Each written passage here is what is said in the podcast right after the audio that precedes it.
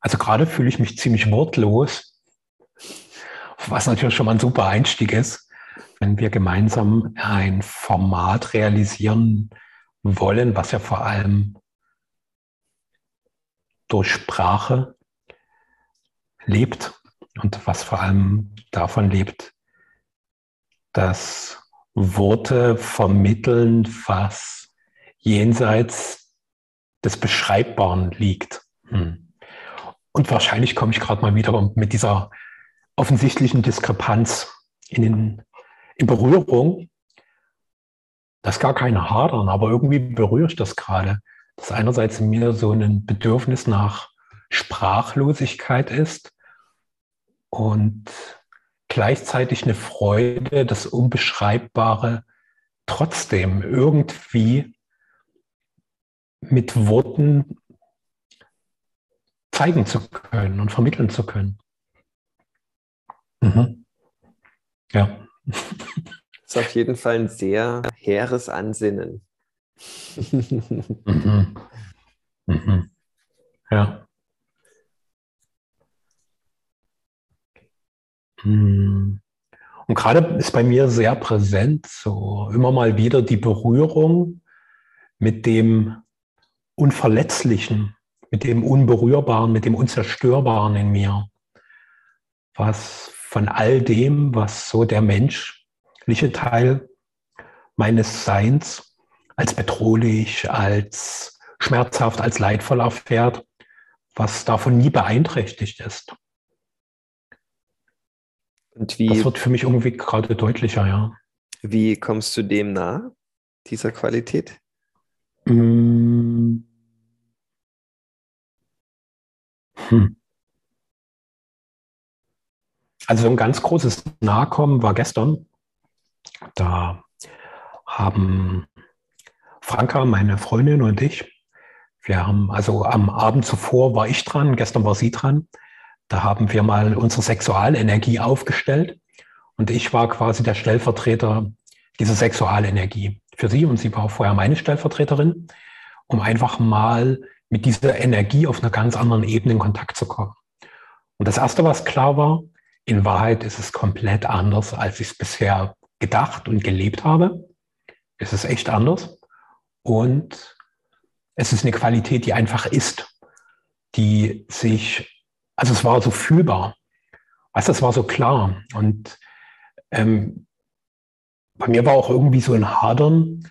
Hm, ich habe das ja gar nicht erforscht, ich habe es nicht ersucht. Gleichzeitig, was tiefere Wahrheit ist, das ist einfach. Da muss nichts erforscht und untersucht werden.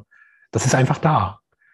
Und da war auch ganz deutlich, dass diese tiefere Kraft in uns, also die da erstmal quasi über diese Sexualenergie zugänglich wurde, die ist voller Freude, die ist voller Genuss und die ist wirklich frei davon, was der menschliche, die menschliche Hülle drumherum macht. Ob die jetzt gerade Probleme hat, ob die sich nicht gesehen, geliebt, gewertschätzt oder sonst irgendwas fühlt, das ist dieser Qualität total Wurst. Die finde mich trotzdem toll. Und der ist auch total Wurst, was um sie herum passiert. Die ist einfach da in ihrer vollen Kraft und diese Kraft verliert sich nur, wenn der Mensch die Verbindung dazu verliert. Dann ist sie weg. Also zumindest die, diese Verbindung der menschlichen Dimension, wenn die mit dieser Kraft nicht mehr in Kontakt ist. Dann, dann schläft die wie ein, aber ist trotzdem natürlich noch voll da. Aber sie mh, hm, ist irgendwie nicht mehr in dieser Welt, im gegenwärtigen Leben lebendig. Sie ist einfach vergessen. Und da wurde mir auch nochmal bewusst, krass. Wir haben uns einfach so sehr im Vergessen trainiert und sind gleichzeitig so routiniert in unseren ganzen Versteckspielen, wo wir meinen, wir hätten nie etwas versteckt oder jemals etwas vergessen. So, und gleichzeitig, ja, haben wir es vergessen. Und wir haben sogar vergessen, dass wir es vergessen haben. Das ist schon ziemlich raffiniert. Und auch das ist dieser Energie total egal. Vergiss mich doch. Ich bin trotzdem da. ja. Das erinnert mich an eine Folge, die wir schon mal hatten, schon lange her, wo dann die Quintessenz war, Sex mit allem, was ist. Ja, ja. ja, ja. Sind wir schon mal in die, in, zu dem Schluss gekommen, dass, äh, dass äh, ja, diese Verbindung, die man da in der Sexualität erlebt, dass, dass man die im Grunde immer leben kann. Mhm. Und äh, ja, dieses äh, Vergessen, ja, das ist echt eine ausgeprägte Krankheit. Ja, das ist, man kann, man kann noch ein krasseres Wort finden als Vergessen sagen, und das ist die Ignoranz. Ja, wir, wir, wir haben diese Qualität in uns, ja, können wir uns jetzt äh, drüber streiten, ob diese Qualität präsent einfach ist oder ob die schläft. Ja. Das ist aber nicht so ganz relevant jetzt. Aber wir sind noch zu ver, verhaftet, zu verklebt mit dem, was wir noch Menschsein so nennen. Und äh, das ist so die, die, könnte auch Blockade dazu sagen. Das gehört definitiv freigespült, sodass das Eigentliche sich durch diese Kruste entfalten kann und wieder das Zepter übernimmt. Ja. Ich glaube, man, es ist hilfreich, sich äh, am Morgen schon darauf zu besinnen, dass diese Qualität da ist und dass es nur meiner Wahl notwendig ist, dass, dass ich das lebe, dass ich denen mehr Gewicht gebe als diesen Verkrustungen und Verklebungen. Und dann bin ich definitiv in einer Art von Zeitlosigkeit ja, und, und Unverletzlichkeit. Ja. Und dann gestaltet sich mein Tag wahrscheinlich definitiv anders, als wenn ich schon im Panikmodus in den Tag starte.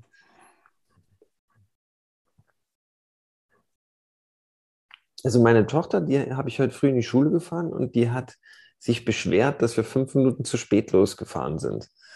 Und da habe ich ihr gesagt, ja, das kann ich verstehen, das ist aber relativ, was du gesagt hast, weil Gott hat etwas in unser Leben geführt, dass wir fünf Minuten zu spät losgemacht sind. Das kann man ja mal so festhalten.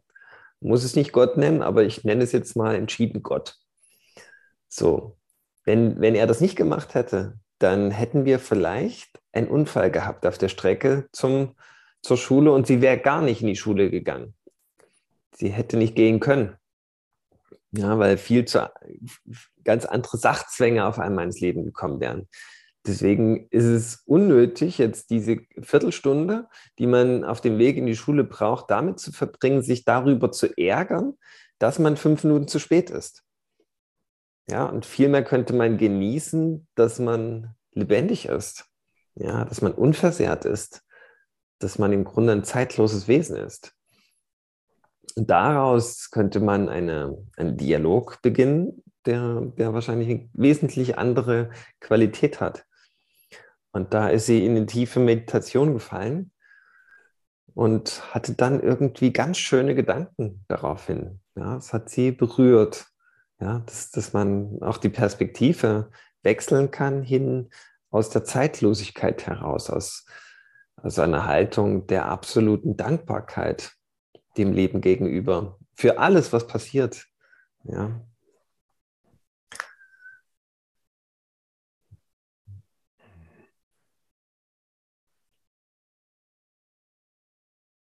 Worauf ich noch hinweisen will, was für mich sehr, sehr elementar ist, also diese Idee des Ewigen, was in jedem Menschen lebt, die kenne ich ja schon länger. Der Unterschied ist, dass ich es jetzt spüre. Also es ist kein Verstehen mehr, sondern es ist so ein tiefes Empfinden davon. Und es schenkt gleichzeitig eine unglaubliche Freiheit, wenn ich dieses Empfinden, was ich auch mit Gewissheit gleichsetzen würde. Es ist ein tiefes Wissen und Gewissheit meint, wenn ich es mal körperlich so ein bisschen verorten soll, das ist wie, als würde die in der Tiefe meines Bauches sitzen.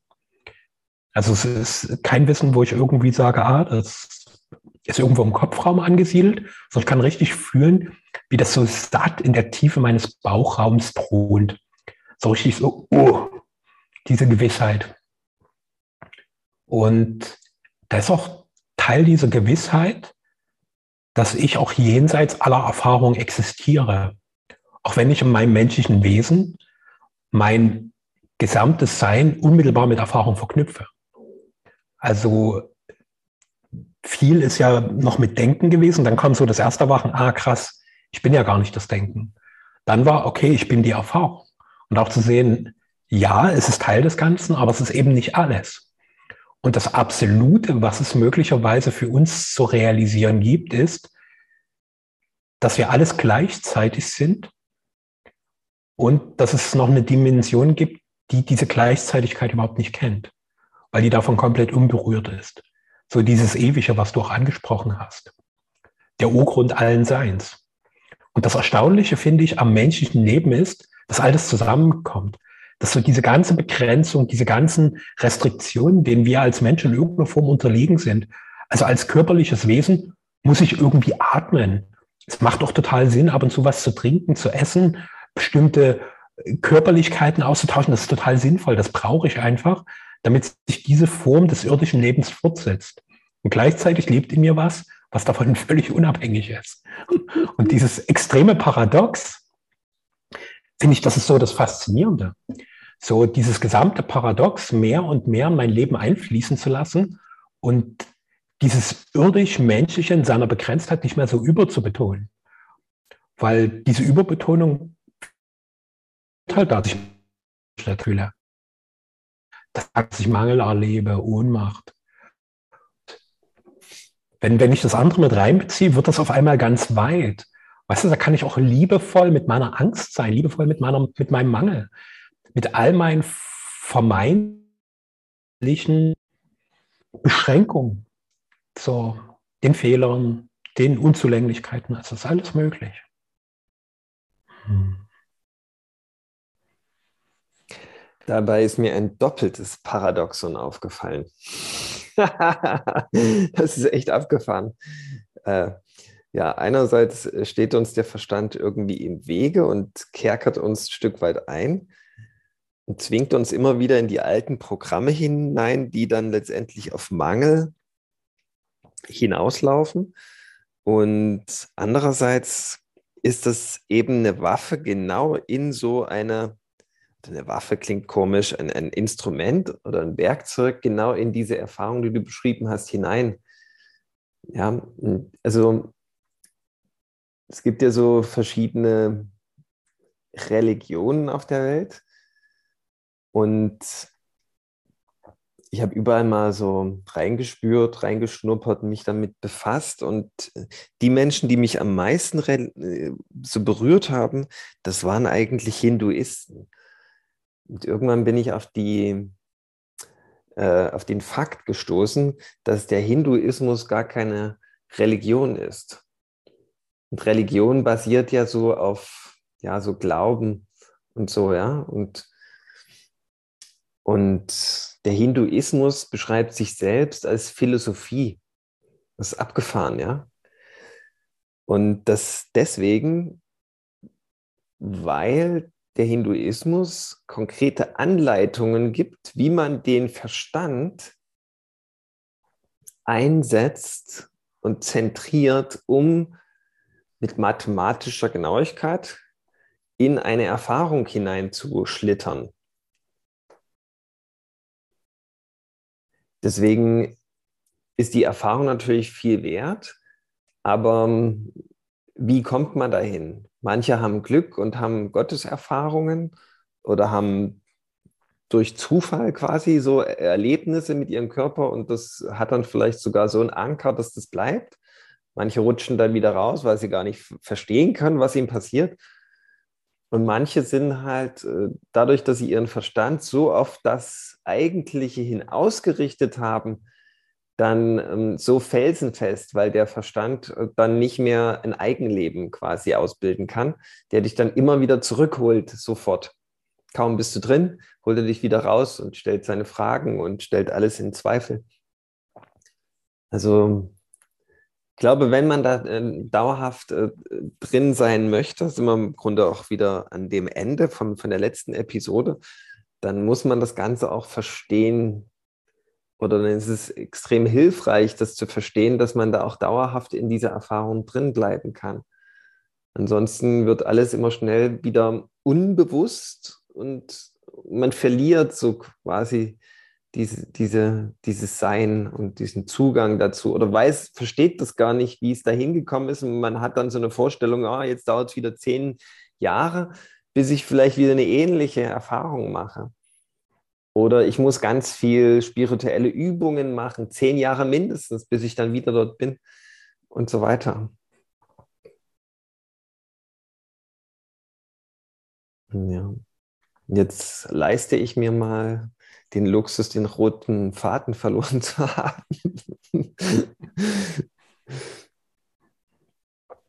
Aber Sex ist äh, definitiv äh, etwas, wo man, wo man sofort dahin kommt. Und äh, vielleicht noch mal eine kleine Erinnerung von der letzten oder von dieser Folge, wo wir da auch an diese Stelle gekommen sind. Ähm, man sollte sich mal die Frage stellen, ob das nicht wert ist, immer in dieser Ekstase zu bleiben. Ja, in allem, was ich tue. Ja. Also da, da, gilt, da gilt es dann irgendwo um, wie eine Art Feldforschung, jeder für sich mal zu machen, was äh, das in jedem das Potenzial steckt. Ja, das mal als Grundannahme in jeden Kassiervorgang, in jeden Scheibenwischenvorgang, in Schneeschieben draußen auf der Straße, in allem. Ja. Warum sollte das begrenzt sein, diese Ekstase, auf so eine Praxis? Ja, das äh, erscheint mir absurd. Ja. Ich glaube, die Annahme, die hilft schon irgendwie, in ein Fenster, eine Tür zu öffnen. Ich mag daraus mal eine konkrete Brücke machen. So, weil für mich war diese Erfahrung, ich hatte ja gesagt, ich habe so diese Sexualenergie quasi wie energetisch vertreten. So, ich war der unmittelbare Ausdruck dafür. Und in dieser Energie war total klar, dass die totale Freude am Körper hat. Dass diese Mensch total freut. Und zwar so, wie er ist. Für mich schon mal dieses Hadern mit, dem, mit der eigenen Körperlichkeit, schon mal nur mit der Optik. So, also ich jetzt als Mann, bin ich schön genug, bin ich attraktiv genug, habe ich genügend Muskeln, also verkörpere ich, entspreche ich einem Ideal von dem, dass es gesellschaftlich notwendig ist, um als Mann männlich zu wirken, männlich angesehen zu werden. Und diese Energie, die, die, die kennt diese Kategorie überhaupt nicht. Also null, sondern die ist einfach nur, oh geil, ich habe Körper. Und das totale Freude. Und je mehr die sich an diesem Körper freut, desto größer wird diese Freude. Also es wächst permanent und da ist eine extreme Kraft drin.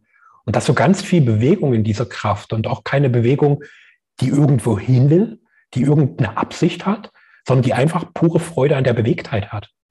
Und die, und dort wurde für mich schon mal deutlich, Begrenztheit sehen, weil da noch ganz viel damit verbunden, mit einer bestimmten Form von körperlicher Erfahrung, die meist im Zusammenspiel mit einem anderen Menschen stattfindet. Also jetzt in unser beider Fall zum Beispiel mit unserer Partnerin, mit unserer Frau. Das ist Sexualität. Und wenn da diese Frau nicht da ist, gibt es es nicht.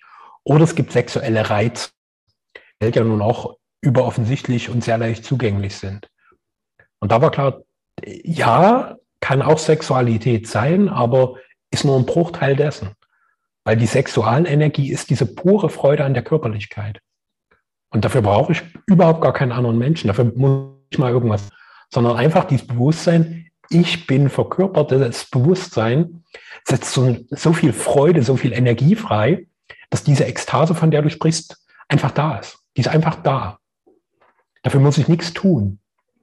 Und es geht genau genommen nur darum, mit dessen bewusst zu sein, dass diese Ekstase permanent da ist. Und dann können all diese scheinbar so banalen Alltagshandlungen, die du aufgezählt hast, purer Sex mit dem Leben und pure Ekstase im gegenwärtigen Moment sein. Immer wieder und wieder. Und wenn ich mir dessen bewusst werde, wird auch klarer, dass sich diese ganzen Konflikte, Dramen und Abhängigkeiten lösen. Weil wenn ich mal so in Beziehung schaue, also ganz viel Konflikt hat immer irgendwie mit Sexualität zu tun. Das ist entweder zu viel, zu wenig, zu falsch. Also das, irgendwas stimmt damit nicht.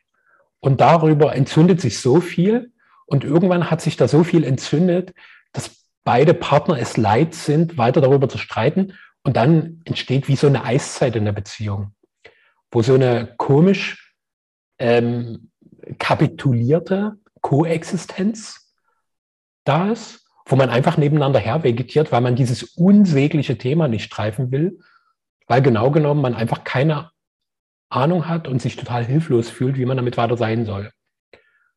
Und auch das zu sehen, zu sehen, wie oft wir in unserem Miteinander uns eigentlich nach dieser Intensität und Ekstase sehen, die wir bisher nur aus dieser eindimensional körperlich ausgelebten Sexualität kennen und meinen, das ist der einzige Weg.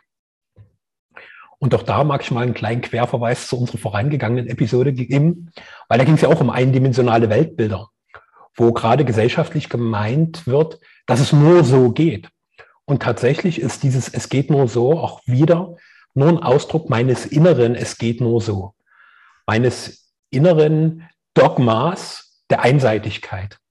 Und da zu sehen, Sexualenergie ist so 00000 einseitig, sondern ist multidimensional hoch 1000 oder unendlich Sternzahl, um also richtig krasse Perspektiven noch reinzufeuern. Und das fand ich so, wow. Und der Zugang ist total simpel. Einfach nur zu spüren, ich bin ein körperliches Wesen. Und ich freue mich total daran, dieses körperliche Wesen zu sein. Ich freue mich an meinen Fingern, an meinen Zehen, an meinen Beinen. Ich als Mann an meinem Penis, an meinen Hoden. Ich freue mich einfach daran, dass es so da ist. Ich freue mich an meiner Brust, an meiner Nase, an meinen Ohrläppchen, an meinen Haaren, an meinen Fingernägeln. Ich freue mich einfach daran.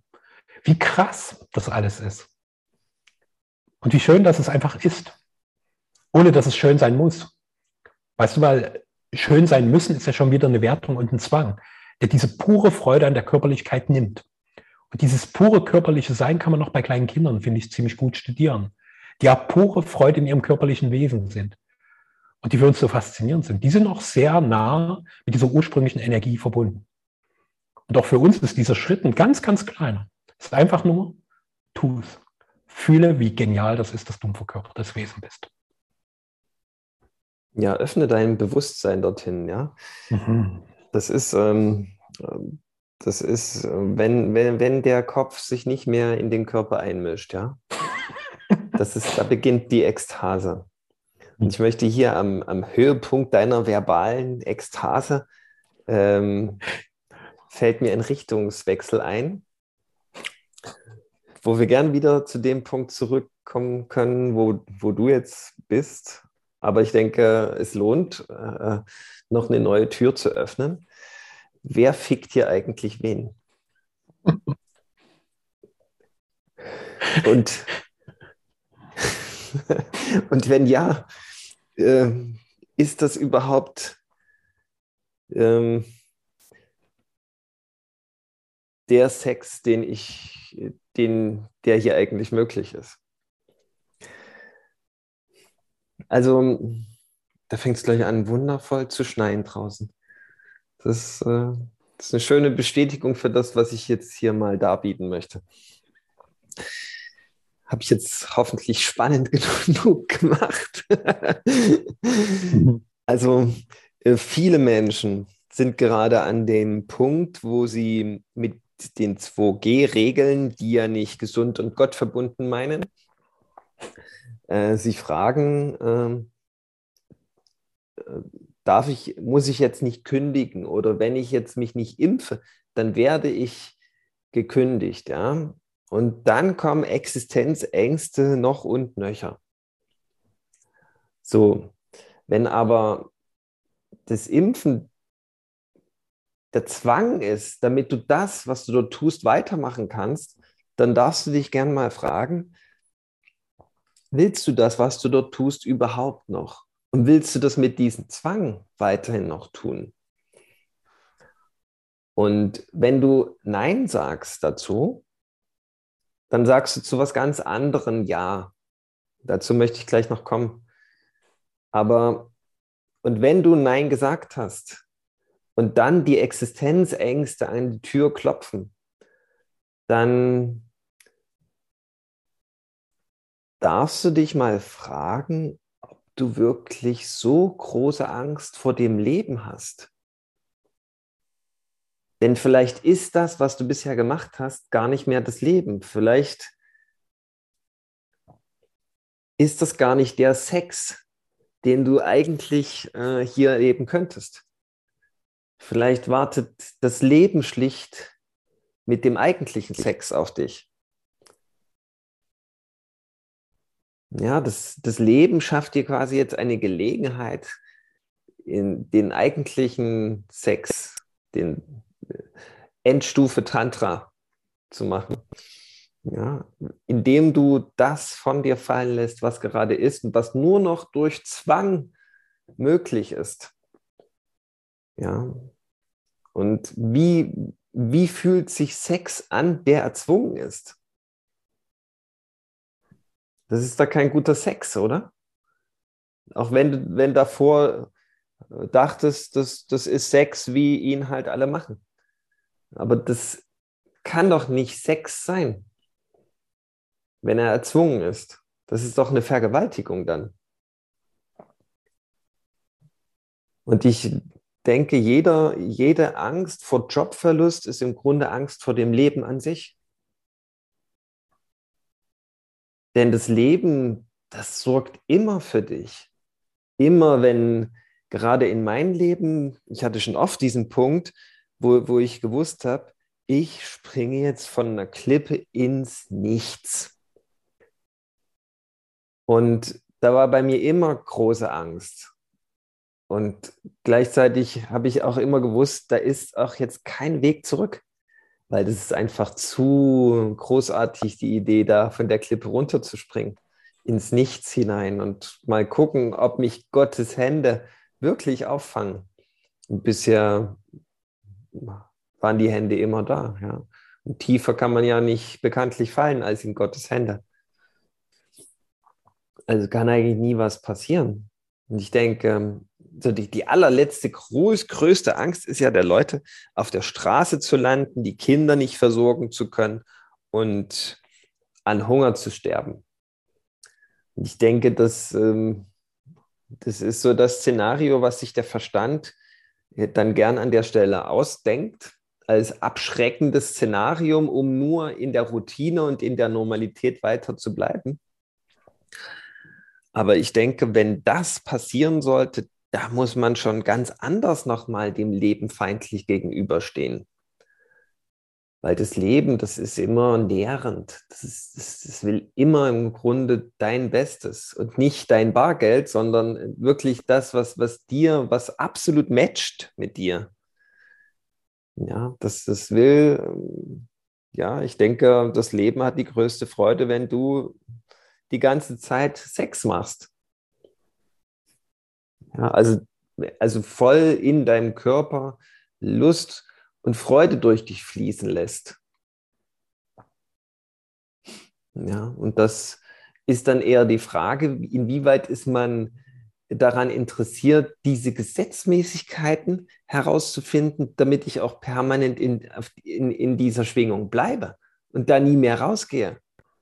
Weil bisher folgen wir da unbewusst ständig diesen Austritten, diesen Ausgängen aus dieser Schwingung und lassen uns quasi immer wieder ohnmächtig da rausfallen, weil wir ganz anderen Dingen so, so die Macht geschenkt haben bisher. Und das findet man aber raus, wenn man sich nur die Frage stellt, dass, dass man, wie kann es gelingen, dass ich hier immer drin bleibe? Das ist eine einfache Frage und dann kriegt man Antworten, wenn man da nur die Frage unbedingt beantwortet haben will. Ja. Aber ich meine, wenn wir sagen, im Grunde ist alles äh, Sex, dann ist natürlich auch mal ein Fragezeichen hinter das zu setzen, was wir so die, die Hauptzeit des Tages machen. Ja. Und da ist da wirklich Ekstase pur. Das muss ja mal geklärt sein, die Frage. Das ist ja schon, wie wir jetzt äh, dargestellt haben, absolut das Potenzial. Ja. Und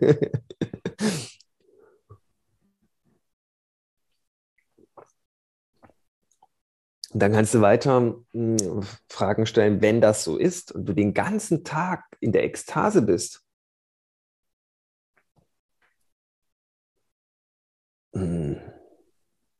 Ist dann überhaupt noch Krankheit möglich? Ist dann, haben dann Alterungsvorgänge noch wirklich Platz? Oder ist, das, äh, ist man dann, verlässt man all diese Matrixstrukturen? dann. Und da wird dann jeder so seine Antwort bekommen, die wahrscheinlich ähnlich ist, weil es dir dann was Prinzipielles aufgezeigt wird.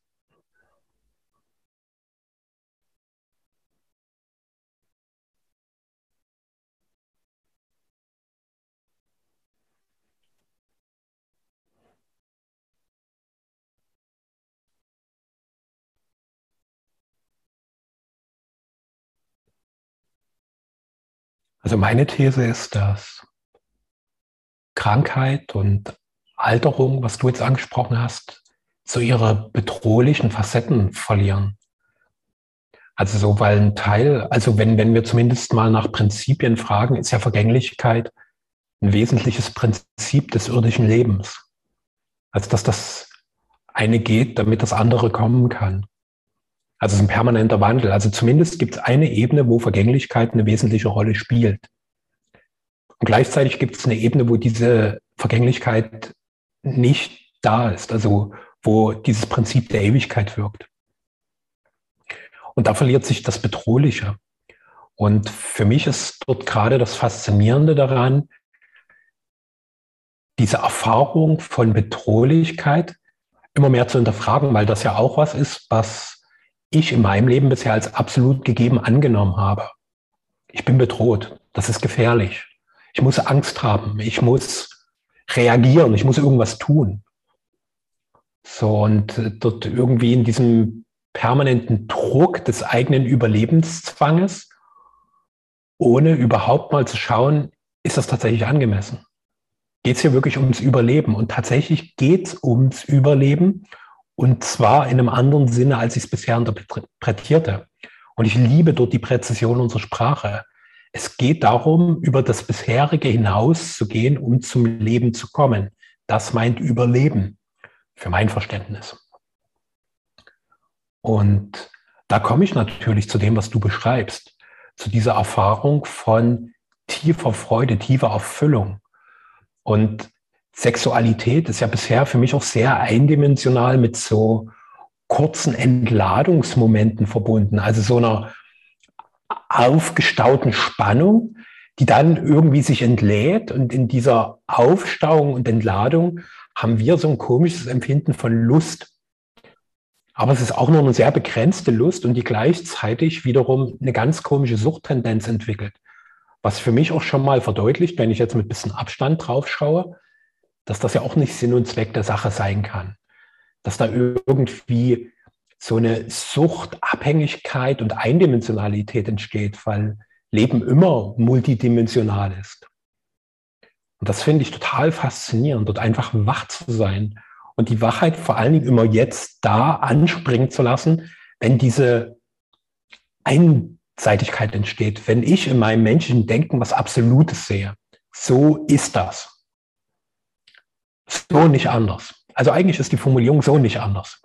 Dort darf dein Bewusstsein ganz wach sein und sofort sagen, Moment, Moment. Hier lauert ein menschlich konstruiertes Dogma, was natürlich maximales Potenzial für einen Irrweg hat. Und gleichzeitig ist auch der Irrweg der Weg, den du gerade nehmen sollst. Also deswegen, auch dort ist wieder so, so ein totales Paradoxon.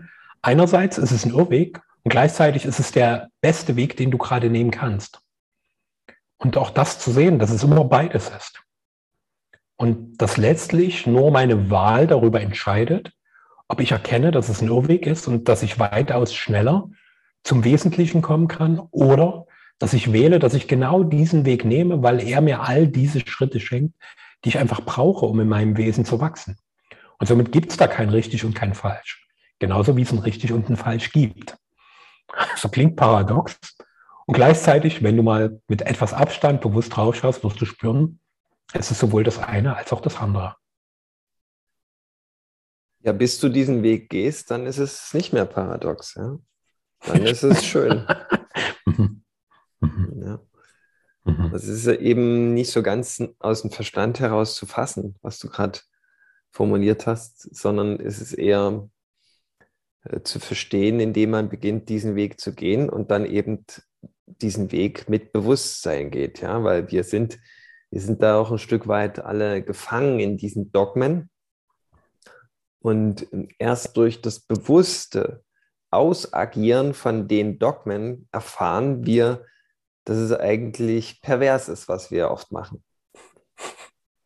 Ja, wir müssen weiter pervers sein, um die Perversität äh, zu, zu enttarnen und zu verstehen und äh, quasi um einen neuen Weg einzuschlagen. Es hat, es hat noch niemand geschafft, glaube ich, kann einfach nur etwas zu verstehen und dann, dann zu sagen, ah ja, jetzt bin ich erleuchtet sondern jeder hat das dann wirklich am Leben in Erfahrungsform durchexerzieren müssen, manchmal hunderte Mal, um zu verstehen, dass es eine Illusion ist, der ich hier folge.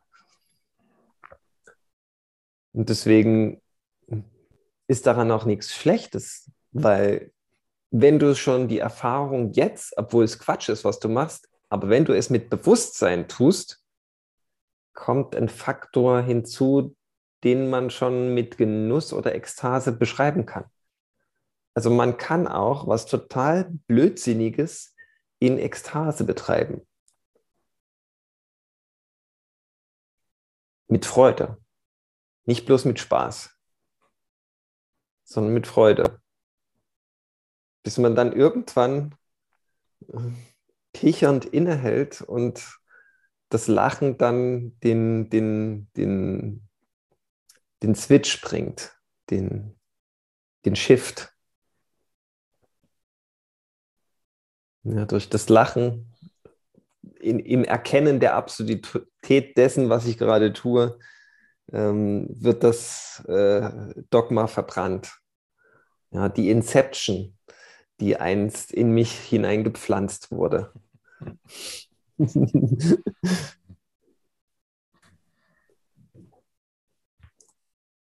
Das kann man aber nicht theoretisch machen. Ja? Das, also ich glaube nicht daran.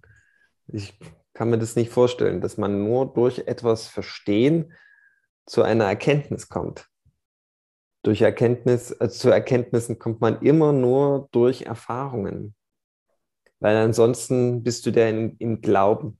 Ja, du verstehst eine Theorie, du beginnst daran zu glauben und hoffst, dass du dann um die Erfahrung ringsrum kommst und du redest, du beginnst dir dann einzureden, dass du in Ekstase bist.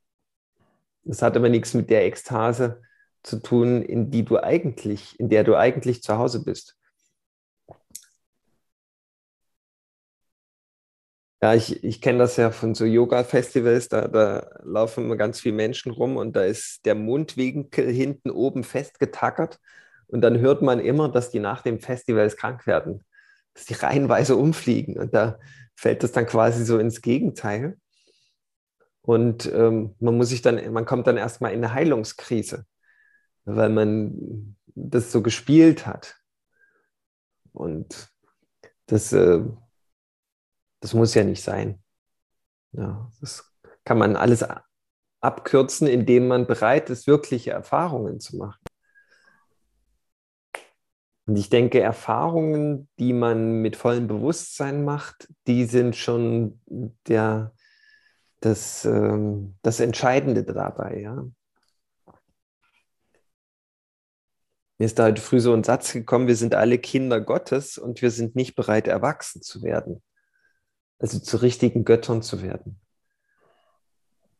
also Kinder, die sind ja nicht davon getrennt von Gott. Ja, das ist ja, ihr sollt werden wie die Kinder, ja, aber werden heißt irgendwie, hey, entwickel einfach ein Bewusstsein für das, was du tust.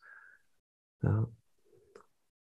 Und dann, dann wird es schnell zur, zu einer sehr wertvollen, zeitlosen, ekstatischen Erfahrung, aus der es keinen Weg mehr zurück gibt in, in so ein altes, unterbewusstes, dogmengesteuertes Sein.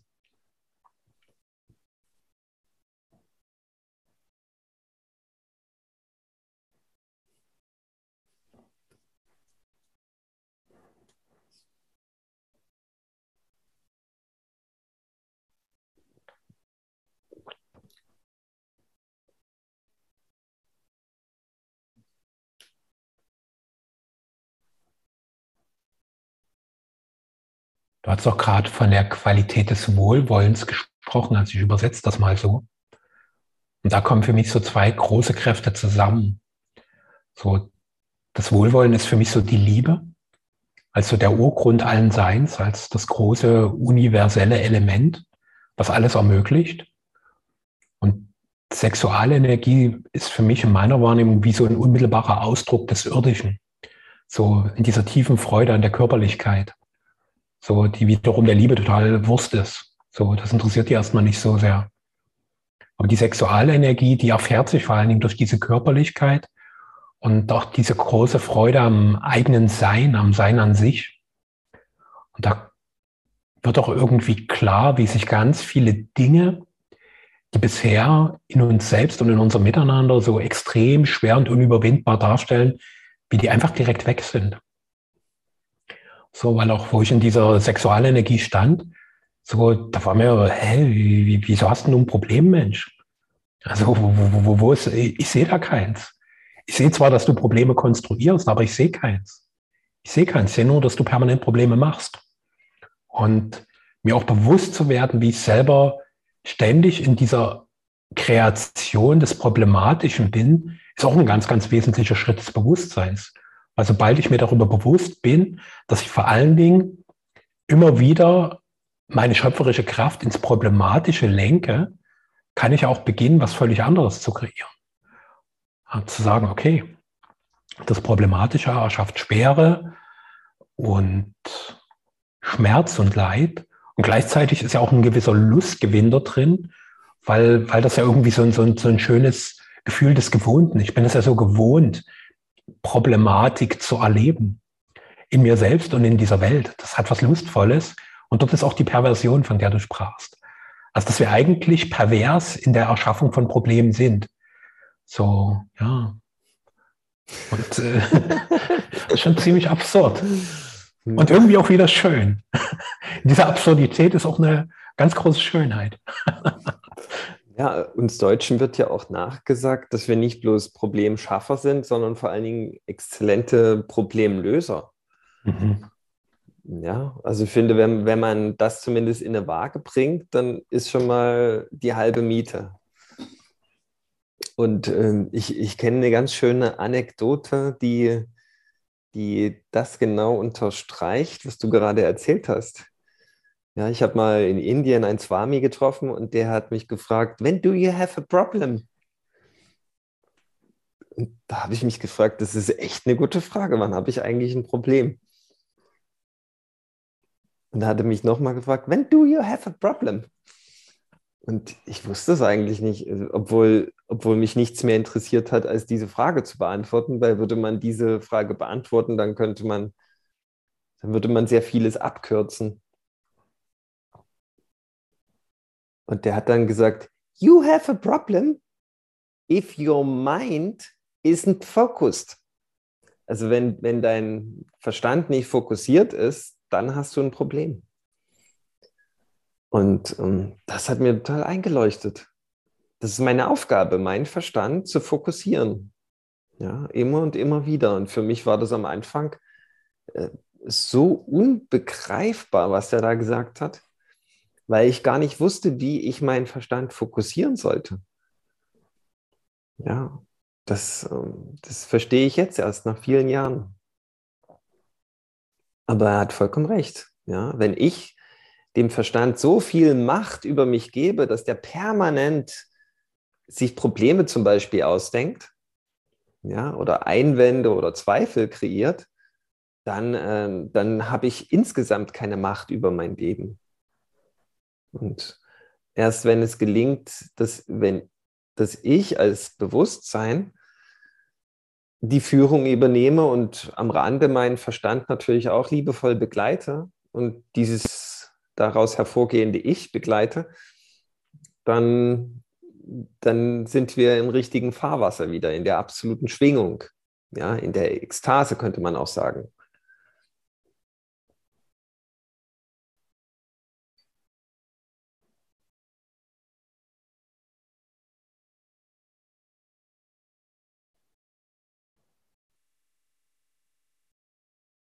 Ein Beispiel zeigt ja auch wieder, wie elementar unser Verstand auch ist. So, also was für eine wesentliche Schlüssel- und Brückenfunktion er übernimmt. Und auch das für mich immer wieder erstaunlich, obwohl es so offensichtlich ist, wenn man mal bewusst hinschaut, wie wenig in unserer Gesellschaft bisher darüber bekannt ist, wie wenig darüber vermittelt wird und wie wenig wir Menschen uns darauf ausrichten einfach eine große Klarheit im Geist zu haben. Weil ja offensichtlich ist, wenn so dieser fehlgeleitete Verstand vor sich hin wütet, was da entsteht, also was die Konsequenzen sind. Das sind Menschen, die in ihrem tiefsten Wesen erkranken und die natürlich in ihrem zutiefst erkrankten Wesen ganz viel Schmerz, Leid und Zerstörung in diese Welt hineinbringen. Und der, die Gegenbewegung ist so leicht, die ist so offensichtlich, die ist so direkt. Und ähm, es gibt immer mal wieder Momente, wo ich selber wütend und verständnislos bin, wieso so wenig Menschen diesen Weg gehen bisher. Und dann komme ich wieder dies, mit dieser Qualität des Unverletzlichen und die ist einfach nur auch damit total im Frieden, Freude. Also die erfreut sich nicht daran, dass es so ist, sondern die Freude in dieser tiefen Qualität wird davon nicht berührt. Ob das jetzt kein einziger ist oder ob es alle sind, es berührt die einfach nicht. Es ist egal. Und das ist natürlich erstmal erschreckend für mich als Mensch, dass egal ist, weil ich ja meine, oh, das müssen alle sein. Und das zeigt aber die große Absichtslosigkeit in dieser Qualität, dass sie nichts will. Die will keine Erlösung, die will nicht unbedingt Heilung. Weil in dieser Qualität gibt es nichts zu erlösen und nichts zu heilen, weil es niemals unerlöst oder unheil war. Und das finde ich halt total faszinierend. Und wenn ich mich immer mal wieder mit einfach dieser Qualität verbinde, deswegen ist auch ähm, das Fokussieren des Geistes für mich auch ein Verbinden des Geistes mit genau diesem Bewusstsein, da merkst du sofort, wie sich mein Körper weitet, wie da Leichtigkeit reinkommt und wie so diese ganzen Spannungen, die oft so normal sind, sich so ganz sanft auflösen und gleichzeitig viel Raum für Kraft wird. Also es ist ja nicht, dass ich dann ein totaler Lulli und Laschi werde, sondern da, da ist plötzlich so ganz viel Ohrkraft, so mm. ja. Und das ist aber so eine ganz andere, das ist nicht so ein oh, so ein Anstrengungsstöhnen, sondern so ein mm, aus tiefer Freude heraus. Mm.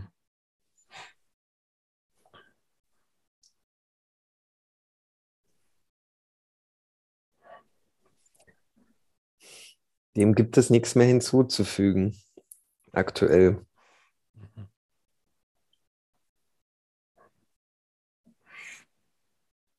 Hm.